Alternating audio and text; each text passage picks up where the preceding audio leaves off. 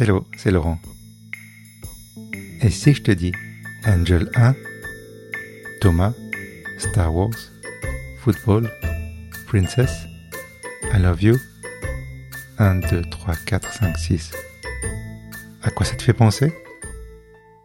Ces termes font partie des mots de passe les plus courants car ils sont faciles à retenir. Et si l'un de tes comptes est protégé par ce genre de mot de passe, ton compte n'est pas sécurisé et il est piratable en moins d'une seconde.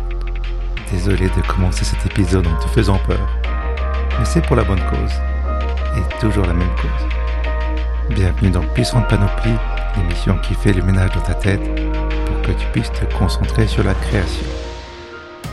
Les mots de passe posent problème car ils doivent à la fois être sûrs, donc compliqués, et en même temps faciles à retenir.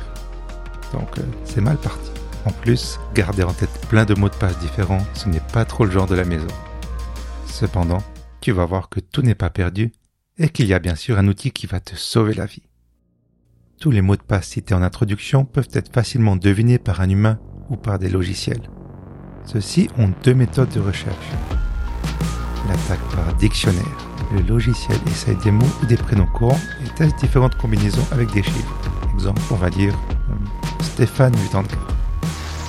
En complément de la première méthode, il y a l'attaque par force brute, où le logiciel teste de manière exhaustive toutes les combinaisons possibles jusqu'à ce qu'il trouve la bonne. Du coup, qu'est-ce qu'un mot de passe sûr Il doit être long, 15 à 20 caractères pour être tranquille. Il doit comporter des lettres minuscules et majuscules, des chiffres ainsi que des caractères spéciaux. Tu peux choisir par exemple des circonflexes, des points d'exclamation ou encore le symbole du dollar. Et il ne doit pas former une suite logique de mots. Surtout, ça doit être un nouveau mot de passe qui n'a pas été utilisé ailleurs. En effet, dès qu'un pirate aura découvert ton mot de passe pour un site de commande en ligne, il va essayer de voir si cette adresse mail et ce mot de passe ont déjà été utilisés pour un réseau social ou pour un autre site. Ce dernier pourrait dévoiler par exemple ton numéro de carte de crédit ou d'autres données personnelles. Et tout ça devient très dangereux. D'accord, je t'ai assez fait peur. Il est temps de te dévoiler l'outil du jour un gestionnaire de mots de passe. Bon, sur le papier, ce type d'application n'est pas très excitant. Ce n'est pas son rôle. Mais, une fois qu'il est en place, il se fait très discret. Voyons comment fonctionne un gestionnaire de mots de passe. Imagine un coffre-fort. Dans ce coffre-fort, tu vas stocker tous tes mots de passe.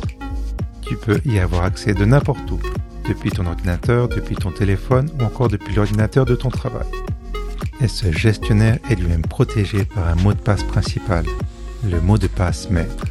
C'est le seul mot de passe que tu auras à retenir. Personnellement, j'utilise une suite relativement longue de mots qui n'a pas de sens et qui inclut deux chiffres et deux caractères spéciaux.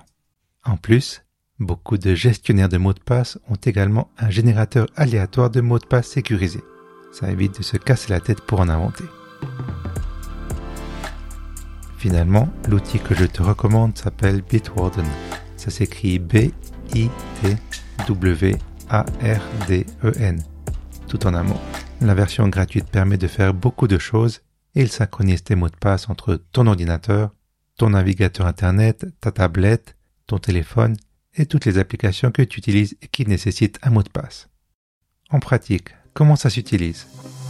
Pour ma part, je l'emploie très souvent avec un navigateur Internet comme Safari, Chrome, Firefox ou Edge.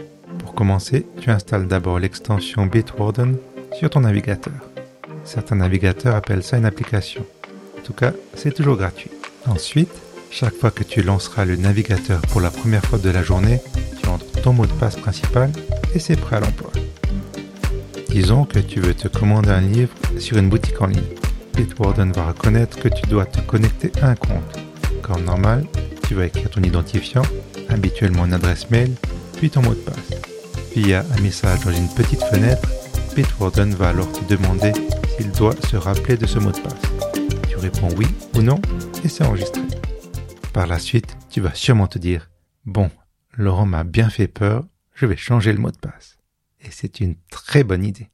Sur ton compte perso de cette boutique en ligne, tu choisis l'option pour changer de mot de passe et surtout tu demandes à Bitwarden de générer un nouveau mot de passe bien long, compliqué et sécurisé. Tu vas copier et enregistrer ce beau mot de passe et Bitwarden va te demander s'il doit l'enregistrer et effacer l'ancien. Tu dis OK et le tour est joué. La prochaine fois que tu vas te connecter à ce site, tu verras le chiffre 1 apparaître à côté de l'icône de l'extension de Bitwarden. Cela indique qu'un identifiant et qu'un mot de passe ont bien été enregistrés. Ensuite, tu cliques à nouveau sur la même icône et notre ami Bitwarden copiera automatiquement ton identifiant ainsi que ton magnifique mot de passe dans les bonnes cases. Je te l'accorde, c'est difficile à comprendre sans image, mais ça fera sens une fois que tu auras testé en vrai. Ce qui m'amène à la dernière partie. Par quoi commencer? Comme d'habitude, la transition vers l'utilisation de ce nouvel outil va se faire en douceur. Tu débutes en générant de nouveaux mots de passe pour tes comptes de messagerie en ligne et tes comptes de réseaux sociaux car ils peuvent contenir des données sensibles. Par la suite, dès que tu te connectes à un compte et que tu as deux minutes, prends ce temps pour changer le mot de passe. Et si tu crées un compte pour un nouveau site, eh bien, génère et enregistre directement un mot de passe en béton. Si tu es comme moi et que tu as beaucoup de comptes différents, le processus sera long. Mais tu te féliciteras de l'avoir fait. Tu n'auras plus à te creuser la tête pour te rappeler un mot de passe et tu ne devras plus jamais cliquer sur l'option mot de passe oublié. Surtout, tu dormiras mieux car tu auras moins peur de te faire voler tes données personnelles. Ça vaut bien la peine d'essayer de comprendre un gestionnaire de mots de passe, non? Tu as maintenant un nouvel outil dans ta panoplie, mais rappelle-toi que ce n'est qu'un outil. L'essentiel, c'est ce que tu vas en faire. Merci de m'avoir écouté. Cet épisode a été écrit et réalisé par Puissant Bazar, donc moi, Laurent. Si tu as des questions ou des remarques, envoie-moi un mail à laurent puissantbazar.ch. Je réponds personnellement à chaque message. Je reviens jeudi dans deux semaines. D'ici là, prends soin de toi et à tout bientôt.